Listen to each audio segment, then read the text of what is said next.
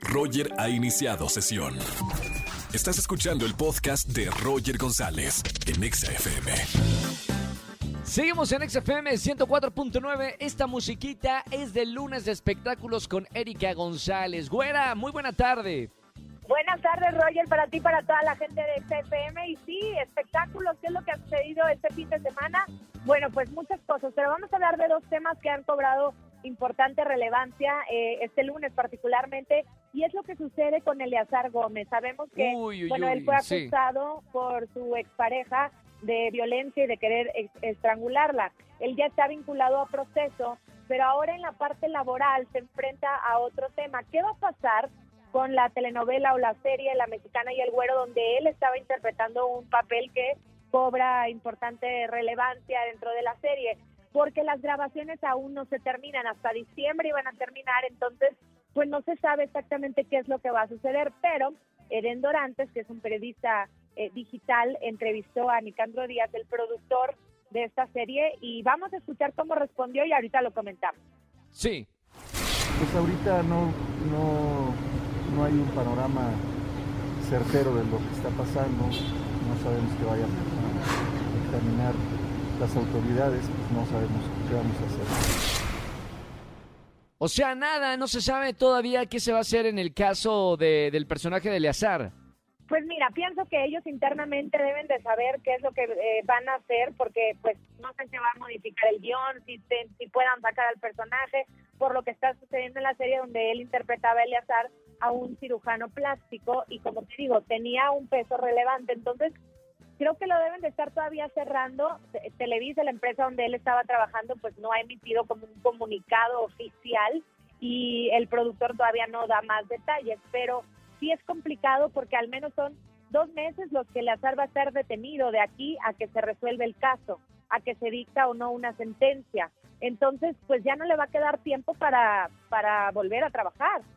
Y la verdad es que está es poco favorable el panorama que se le ve a, a Eleazar Gómez, ¿no? Hoy, estamos escuchando en Venga la Alegría otra exnovia que también lo acusaba de violencia y que tiene pruebas, que se la quiere o que ya se las mandó a, a la chica que está haciendo la denuncia.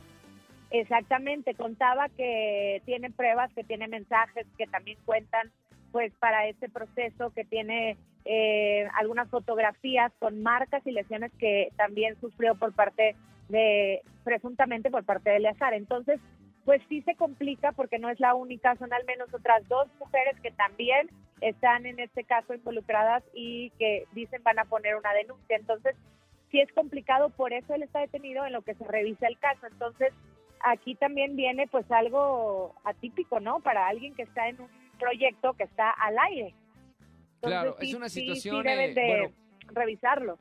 E, es complicado lo que, lo que está pasando y seguramente vamos a seguir informando en los lunes de espectáculos lo, lo que pasa con el caso de Eleazar Gómez.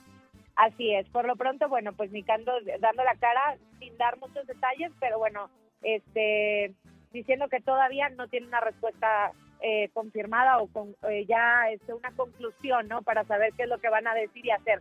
Pero ahora hablemos de José José, porque bueno, después de su muerte, pues eh, el escándalo lo ha seguido persiguiendo, ¿no? Con los testamentos, con las familias, con los hijos que se han estado también eh, peleando, tal cual, pero lo que sorprendió fue que el viernes, pues los hijos mayores del príncipe de la canción Marisol y José Joel fueron a los juzgados a ratificar que el testamento de sus padres fue encontrado, es decir, que sí tienen ellos ya un documento legal que es un testamento hasta ahora lo encontraron. ¿Dónde lo encontraron? ¿Dónde estaba metido el, el, testamento? Parece de pues película de comedia. Lo encontraron en casa, eso es lo que podían decir. No había muchos detalles todavía. Mira, te voy a decir tal cual lo que fue lo que comentaron. Lo único que les podemos contar en este momento, espero que lo entiendan, es que ya encontramos el testamento, ya hay un documento. Veníamos a ratificar el hecho de que ya encontramos este documento y vamos a seguir ahora con el proceso se había dicho que, que José José no había hecho una sucesión testamentaria, sin embargo, se encuentra ahora el documento y este documento favorece a Nel, la, primera esposa de eh, José José, y bueno, perdón, la anterior antes de, de Sara Sosa, ¿no? Entonces, ahí cambia el rumbo de todo. También hay que acordarnos que el último testamento es el que cuenta, es decir, si las aras tienen otro documento, otro testamento, el, el, válido sería el último, el último que haya hecho José José. Eso es lo que se tiene que, que, revisar. No sé, Rick, me parece falso esto, ¿eh? Después de tanto tiempo que salga y aparezca el testamento por arte de magia, eh, suena rara la historia. Pues sí, pero también creo que sería demasiado arriesgado ir ante, ante las autoridades a ratificar un documento que es falso. O sea, no creo que se puedan meter tan fácil en un problema como este. Y si lo tienen, pues, y lo están demostrando, creo que eso es lo que cuenta, porque al final... Oye, Ajá. Buena, pero chicle y pega. O sea, es un testamento de millones y millones de pesos o dólares. Eh, chicle y pega, ¿no? Más, más vale arriesgarse que, que no a pegar. Pues, pues, mira, no, te digo, no creo que se pueda tan fácil burlar a la autoridad y por otro lado, tampoco es que hay tanto dinero de por medio, porque al final José José no era el autor de sus propias canciones, era el, intérprete. Entonces, sabemos que como autor sí se genera mucho más dinero y tampoco tenía tantas propiedades porque pues sabemos no administró muy bien su dinero ni sus propiedades y todo lo que hizo en vida pues no no fue bien ni repartido ni ni, ni invertido ni nada pero lo poco mucho que haya eh, parece ser va para eh, los hijos mayores y, bueno, principalmente para, para Nel. Bueno, seguramos la, la noticia también de, de, este testamento aquí en los espectáculos con Erika González. Buena, te seguimos en las redes sociales. Síganme, arroba Eri González, ahí estoy con ustedes para cualquier duda, aclaración, fotografía, paparazzi, lo que guste. Muchísimas gracias. Dice acá el productor que ya se gastó todo en. No, mejor no, no, no lo digo. No lo digo, no lo digo. Eh, gracias, Erika González. No, no, no, es un chiste. Es de humor negro.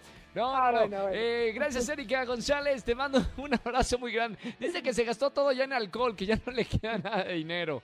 No, pues sí, digamos que sí se lo tomó. Sí se lo tomó. y él lo, él lo dijo en varias ocasiones. Pero bueno, lo, que haya está en disputa.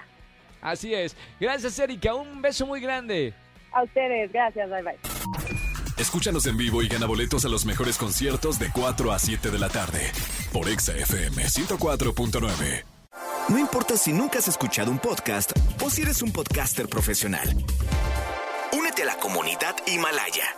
Radio en vivo. Radio en vivo. Contenidos originales y experiencias diseñadas solo para ti. Solo para ti. Solo para ti. Himalaya. Descarga gratis la app.